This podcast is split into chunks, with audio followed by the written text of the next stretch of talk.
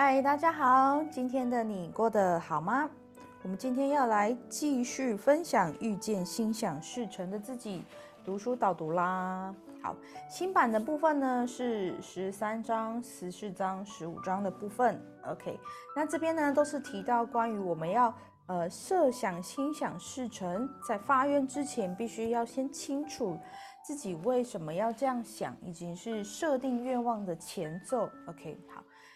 发愿的部分呢，是你必须要对自己想要的理由非常的清楚，否则你的发愿呢就不会有太大的愿力。OK，那发愿就有点像是，如果你的弓箭分太分散的话，它没有办法一下子就集中到你要的核心点。OK，所以十三、十四都在提的是，在发愿之前，你要想清楚你为什么要这个愿望。那那再补充一点是，这个为什么我们可能要往某一个方向面去？就是如果排除所谓的社会的期望，排除我的父母亲对我的期望，那我许下什么样的愿望会更贴近我本来的核心？什么叫做本来的核心呢？就是一旦我想到我要达成这个愿望的时候，我就会发自内心的开心跟喜悦。它比较像是为了你而做，当然，它会不会过程中有很多的附加，比如说，我也是做这个愿望，我也是想要为了我自己啊，但是相对的，我也想为了我家人，这是这是 OK 的，这是没有问题的。那只是说你的核心，你的最主要的那块大饼，一定要来自于你自己真心喜欢的起心动念，OK。所以你一定要确认的是，那我自己我自己究竟想要的是什么？那你也可以以终为始来设定那样的目标。那那发愿之后呢，就可以给宇宙多一些的空间，比如说细节，这个愿望它是怎么来的，它是在什么时候达到的？好，它可以多留一些空间去给宇宙发挥。那我们只要保持觉察的状态，去留意这个宇宙所带给我们的讯号就好。OK，好，那。在当中呢，在新版的十四章，它有一个呃医生的故事举例啊，比方说，呃，有一个人他想要成为名医，好，但实际上他的资质并不是这么的适合，然后就有人问那个医生说，诶，你为什么想要成为医生呢？啊，医生就说，因为我想要救世济人呢。那为什么你想要救世济人呢？因为可以有成就感。那为什么你会想要有成就感呢？那那以下就说，如果这个这个对象这个医生呢，他对自己有清楚的认识的话，他可能就会明白，maybe 他哦，这个是在推推练的意思哈，他可能就会因为自我价值价因 工上，他可能会因为自我价值价值感的不足，好，希望借由呃医生有一种德高望德高望重的的那个社会地位，好。因为救人而获得无数的尊重，好，这个时候这个人可以做的其实有很多的选择，那成为医生这个角色只是其中一个选项。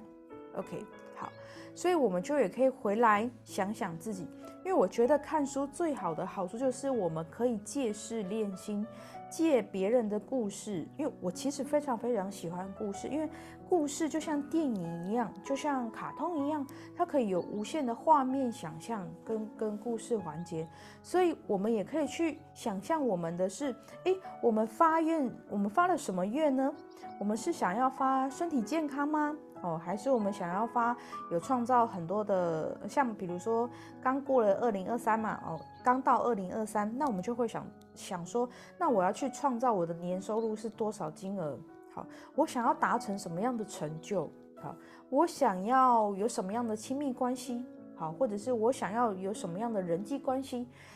都好。那就是在你设下这个愿望的时候，你就去慢慢的往前或往后推敲，它是不是真的符合你的当下的目的？OK，那我举举一个我自己的小小的例子，就是，呃，我从七七一百零三年开始，我因缘际会就开始走入呃宫庙中宫庙这个旅途。好，然后才到三年前，我才开始转到灵媒的这个角色。好，那我在这边诠释灵媒，就是不限于任任何的宗教形式。好，简我对我来说，这个是灵媒的诠释。那以前我专专属佛为神明办事，那对我来说，那个很像是那个职称，我认为比较像是办事者。好，那那当时我会，其实当时我也是没有什么太大的人生愿景，我就想说，哎，好像。帮很多人服务，或者是为所谓的众生服务，好像还不错，因为可以帮助到人。好，那在在进入宫庙之前，我其实就蛮喜欢玩塔罗牌的。好，那玩塔罗牌，其实我也是无师自通，我开始先去摸牌，我才去上正规的课。那我其实我我个人的旅程是我上正规的课。只会带给我更多的疑惑，我就觉得啊，为什么这张图一定要用这种符号诠释呢？好，就是我就觉得，哎，那怎么越听越糊涂？好，到到其实我到好多年后，我才发现的是，越如果在所谓的感应感知，如果我越开放，越越自在的话，我能够解读的解读到的那一张卡的讯息会越多。OK，好，那再回来是。其实我也是循序渐进，先做了再说。我才发现，其实我对于服务众生、协助他们解决问题，我是有想法的，我是我是想要做的。那但在当时，其实我在公庙服务的时候，呃，以前我们的前辈前辈在带我们的时候，其实现在回过头来会觉得，哇，有很多的恐惧跟压力存在。比如说这个可以做，那个不可以做；这个可以做，这个你一定要做。尤其是，呃，尤其是当时我我我们我们曾经会被灌输的就是，你就是一个带天命很重的人，你必须要此生都投入在带天命里面，不然你可能在，呃，那时候我有下了一个非常大的恐惧信念，就是如果我没有好好的为众生服务的话，我可能在三十七岁，我的身体会有一个很大的危机。那因为其实我在宫庙受训以前，以前我的宫庙有办事，也有办因果，也有办祖先，OK，也有净化房屋。那我在初期进到宫庙受训的时候，我在第四五个月我就开始在会去学习所谓的看见前世今生，看见所谓的他们办因果哦，所谓的因果就是呃前世欠了欠了。大部分都是性命居多了哈，就是可能杀了人啊，或者是陷害人啊，所造成的因果这个部分。那我自己当初在受训的时候，我也会看到我自己的前世今生，所以我就会觉得哇，我自己都看到了，然后就觉得那个画面好可怕，或者是，哎，我以前怎么杀了这么多么这么多人，所以我就自己也给自己一个下毛，就是说，哎，那我是不是今生我就是要来做长碗的动作？所以久而久之，我其实是带着非常大的恐惧在服务人群。那你说还有没有那个初心？也许有，也也许，也也许模糊了焦点。那很到我后面，其实我进宫庙大概九个月之后，因为我的前辈，我的我们我们宫庙的公主就因为生病往生了，所以我就我就也因为神明的指派，也因为我们大家集体集体的决定，我就接了公主这个身份。那。那个时候我就会发现说，呃，我到底是真心的喜欢为众生服务吗？其实那时候我根本就没有想到所谓的人生愿景，根本没有。我想到的是我要怎么扛起这这公庙所有人的所有的人的人生。好，这个就非常吊诡了，就是为什么我要负责所有人的人生？就因为我接公主这个位置吗？在当时的我的确是的，好，因为。在一个环境里面，你会习惯那样的氛、那样那样环境的氛围、想法、信念、情绪、感受。所以，我们为什么看了很多身心灵的书籍？有一些的书籍会谈到所谓的是你小时候在什么样的家庭环境长大，所以有可能会影响到你长大之后对于某些事情的情绪反应，就是我们简称为信念这个部分。OK，那。呃，我觉得在我在我从事公庙服务也好，灵媒的这个服务时段也好，我觉得最大的转折，最大的转折就是我选择放弃 OK，因为我当当永住做了三年多之后，我发现说，哇，我自己的人生我都没有为我自己的人生负责，我要为这十几个所谓的正职兼职的人负责，那我扛得起吗？以三年多来讲，我扛不起。而且其实那三年多三四年的时间，我不太会笑，几乎是不太会笑的。那在当时的我大概是三十三十，大概二十八到三十一的时候是接公主的。你看一个年，坦白说，一个年纪轻轻的这的小女孩，然后要去管，大部分都是年纪大的长辈。那那你那个那个，你知道那个状况有多可怕？就是 不论男女老幼，哈，只要。被我喊到名字，他们是会全身发抖的。哈，为什么？不是我能力多高哦，能力也不错啦。但是 其实是因为我太凶了，我太凶了。因为我我在当时的观念来讲，就是你只要跟我谈到办事，你只要跟我谈到盛世，你只要跟我谈到有关于神明的事情，对我来说都是非常非常严肃的事情。好，那我一定会非常非常正式。直视正式的去看待你要跟我讨论的事情是什么，所以我的脸上是没有表情的，我的我的整个人生里面就只有责任。到我有一天我才跟我妈妈在聊天的时候，我哭着跟我妈妈说：“妈，我不知道快乐的感觉是什么，我我忘了，我忘了那是什么样的感觉。”我就说我我想放弃了。好，我想放弃，但是放弃对我当时来讲是非常非常非常难的一个选择，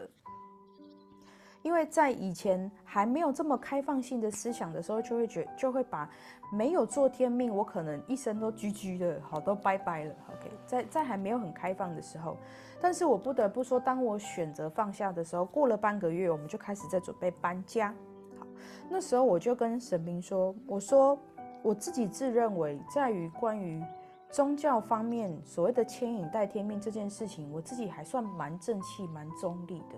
那讲观念的东西，呃，在讲神明他们要转换新的方式的话，我觉得我这个东西也不需要感应。那你我我自己觉得，我自己还觉得还不错。那如果你们觉得我之后，哦，之后没有在做这个职位的时候，你们觉得我还有机会可以帮助到？呃，你们想要去带动跟牵引天命的人的时候，有需要我帮忙的地方，你们可以随时跟我就跟我讲，让他们来到我的面前，好去谈谈这一路走来所谓的嗯，不是这么适合新的时代的走法的人，我是非常乐意的。那那我觉得，我觉得我做了这么多年来，我觉得神明可以跟神明共同合作，最主要的就是真心诚意。真心诚意，那那我觉得在当时我下了这样的对话之后，因为当时的我，即使是现在也是，我是可以直接跟神明对话的。那那过没多久，大概过了三四天之后，神明就让我另开一个小的工作室。好，那我就说，你你要我在开小的工作室没有问题，但是什么事情我要做，什么事情我不要做。然后我就说，我一定我那因为那时候我刚好在接触所谓的新内在成长的东西，我就说，如果要开小型的工作室，那我要把内在成长的东西加进来哦，不然我不要做。哇，有没有跟神明讨价还价？神明就说好啊，你就做啊，有什么你你喜欢就好啊。OK，好，那其实我开始。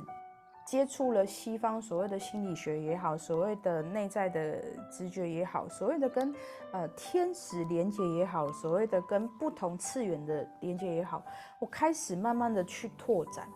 我开始慢慢的去拓展所谓的能量的连接，开始去连接不同的能量次元。好，那我觉得对我来说，我是很渐进式的明白我自己想要的人生愿景是什么。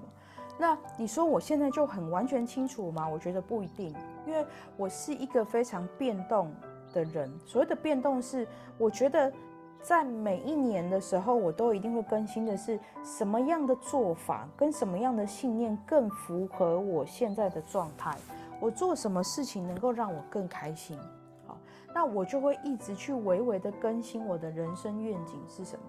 那我觉得到目前为止。呃，我现在其实最喜欢的就是，呃，跟大家一起分享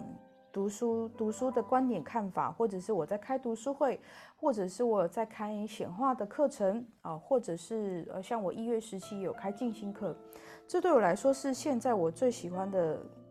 呃传递传递传递很多新时代的观念跟想法，是我最开心的事情。那对我来说，这个过程我也是非常非常的训练，就是因为录音也好啊，或者是我现在有会录 TikTok 的短影片，对我来说是以前我完完全全无法想象的世界。因为我对于三 C 产品是非常的薄弱，可以说是好呆等级的。到现在呢，录音有专业的设备，哈，录录 TikTok 的时候。能够稍微的自在的顺畅的讲出我想要表达的话，对我来说，这将近是将近一年很实实在在的操练，然后以及是在十一、十二月的时候，我很扎扎实实的，几乎每一天都在录影，好，都在录影、录口条，好，那我自己觉得我是现场讲话很顺，我只要看到机器，就很像有一些猫一穿上衣服就会定住，就是会定住，所以。所以我就觉得很有趣的点就是，当我们想要做我们人生大的愿景也好，当我们想要执行经验我们想要达成的行动的愿望也好，其实过程的行动是绝对不可以、不能、不能少，绝对是不会少的。天下没有白吃的晚餐。宇宙也不会平白无故送礼物来给你，一定是你有在循序做对一些什么事情，一定是在你在信念方面以及在思想方面，一定有保持持续的传达出你对于这个愿望的本质核心是什么。OK，好，哇，今天讲到怎么发愿的事情，其实讲了蛮多的。好，那我们还是再往下走一点点喽。好，接下来我们来到第十五章。好，十五章呢，它讲到的是我们是否能够发出喜悦共振的频率，是否能够发出喜悦共振的频率。好，心想事成最重要的诀窍是打从心里面散发出来，事情已经成就之后的那种正向的共振频率。呃，如果喜欢做科学研究的，你就可以去上网上网搜寻一些所谓的振动频率，它可能会有一些呃图像，它可能会有一些符号、一些数据，可以可以让我们做参考。那其实振动频率能量这种东西很有趣的是，呃，它可以用很多的方式去共振那样的频率，比如说你可以可以透过思想，比如说哇，我觉得我现在。窗外看出去的这片景色实在是好美丽哦！我如果光是这样想，我的能量也发出去了。好，另外一种是我用嘴巴说出去，哇，怎么会有这么美丽的景色跟这么样的天空，让我感觉到我很幸福，被爱包围，被整个大地所疼爱。他他在我讲的过程中，那个震动频率就会从我的内心串起来。好，那还有什么呢？来看看想法，还有再来是行动啊！行动，当你在做这件事情的时候，不论大事或小事，你是不是在当下很专注在其中？它也会产生极大的共振。好，再来是情绪，那当然一整天的情绪起伏，当然是会有大会有小。那我们就可以去留意的是，我们开心的时间多，还是不开心的时间多？我们忧愁的时间多，还是我们在烦恼过去、在感伤过去的时间多？那如果我们常常练习觉察，我们常常练习觉察自己的感受，觉察自己当下的感受，那么你就有机会，呃，去缩减你觉得不太需要的情绪。好，比如说你不太需要的情绪是，我不太需要太多的负面情绪在我身上逗留太久。OK，那你当你透过觉察的时候，你就可以画一个停损点，你就可以告诉自己是：我现在有一个机会可以重新选择我现在的情绪是什么。OK，思想方面也是一样。当我觉得我过度担心未来的事情，我太怀念过去的事情，赶快提醒自己说：我现在设一个停损点，我现在要重新选择我要怎么样看待这件事情。我要怎么重新思考这件事情？OK，那其实它就很像是口头禅。哦，口头禅你常讲、常讲、常讲，它就会无形之中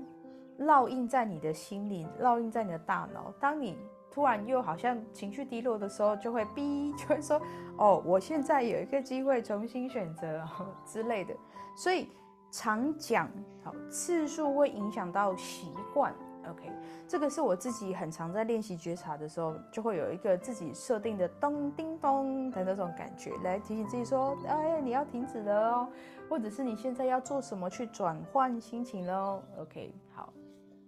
好，那我觉得很棒的是第十六章也有提到的是，允许自己有负面的情绪涌出，好，然后并且是不但批不带批判或喜好的去关注他们，好，那。它里面有提到一个很重要的关键，是先卸再补。好，呃，如果如果你是一个很长，或者是你很喜欢学习身心灵类似哈，或者是自我成长的，你会发现说有非常非常多的课程都是在教我们要怎么样稳定。好，那其实我们会很容易走到的是，那我就绝对不能去想负面情绪，我就会开始打压我自己的负面情绪，或者是我。不论是对谁好，对别人也好，或对自己也好，很常会走到欺骗自己的状态。什么叫欺骗自己？就是我我有在学生心理，我有在学自我成长，所以我不应该会有太多的负面情绪啊。哦，所以我不太是一个会逃避或者是会否定自己的人啊。有时候我们就会越去把不好的情绪或者是负面的情绪，把它关到储藏室里面去。直到有一天莫名其妙的事件，所谓的莫名其妙事件，是因为夜郎夜歹吉起无辜为郎哈，叫做莫名其妙，就是只是因为情绪已经爆开了，仓库已经满了，好门都被拆掉了，所以就会有发脾气的可能，或者是会有大哭的可能。好，所以呃情绪不论正面和负面，它都没有对错之分。好。呃，就有点像是，如果人如果人如果都只有正面情绪，那负面情绪它也没有存在的价值。如果我们都只有正面的，都只有负面情绪，而没有正面情绪，正面情绪也显显现不出它的价值。那如果我们都只有正面情绪，那如果我们看到一些很感动的电影还是什么的，我们却像个木头人，没有情绪，那也是一个很矛盾、很矛盾的观点。OK，所以所以情绪就像我们的理智跟感性一样，它在适当的时机，它必须要有适当的流动。好，所以其实先发泄哦，它里面讲的发泄是指说，呃，maybe 是针对人还是什么？但我这边的泄是指说，嗯，我之前有提到过，就是你要去找出怎么样能够让你发泄情绪的方式，以及。做什么事情能够让你感觉到开心的事情？那我最常讲的就是你各写十种。那像有一些人，我就很佩服，有些人他会透过运动来去抒发自己的情绪，有些人就可以透过很多哦，像我认识一个音乐人，他就可以透过唱歌、听、透过作词作曲来抒发他自己的内在的感性面，我就觉得哇。真的很棒，所以每一个人，所以每一个人都一定有可以让自己抒发情绪的方式，好，一定有很多可以让自己放轻松、快乐的方式，好。我举一个我个人小小的，我觉得非常自己非常有趣的，就是我我当然这不是很不是挺恰当的啦，但是我非常 喜欢在吃饭的时候看看电视或看卡通，因为我觉得很舒压，就是我可以在那一瞬间，就是我只要我只要很放松的吃饭或看电视，当然如果可以的话，当然是不要了，因为他肠胃肠胃还是需要有他专注肠胃的身体方式。但是我我现在目前对我来说是非常舒压的方式，就是哦，我所有的一切我都不用理会了，我只要专注我眼前的电视，我就是最幸福的小孩。对，这这个对我来说很有趣，这就是我舒压的其中一种方式。还有一个就是我非常喜欢回老家的时候泡澡，我就觉得哇，把把我自己关在厕所里面。然后，因为没有人管我可以泡多久啊，就是我就可以沉浸在我自己的小小世界里面，然后又可以享受到那个泡澡的那个温度啊，那就对我来说就是非常舒压的事情。OK，所以所以我们听完自己的时候，我们就可以去想，哎，那我自己适合我自己抒发情绪的十种方法会有什么呢？那如果你有你有写下来的话，我蛮蛮乐意，就是看看看看大家。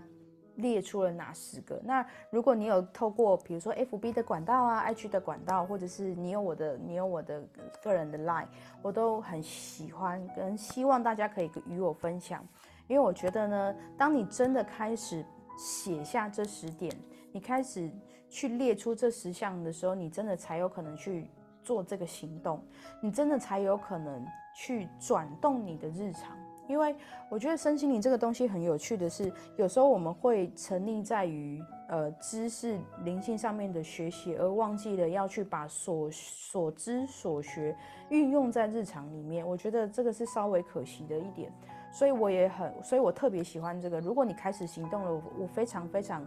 非常非常希望你跟我分享。分享你你写的这个部分。好，以上今天就是与大家交流跟探讨的部分啦，希望大家都还喜欢，我自己是蛮开心的啦。好，我们期待下一集见喽，拜拜。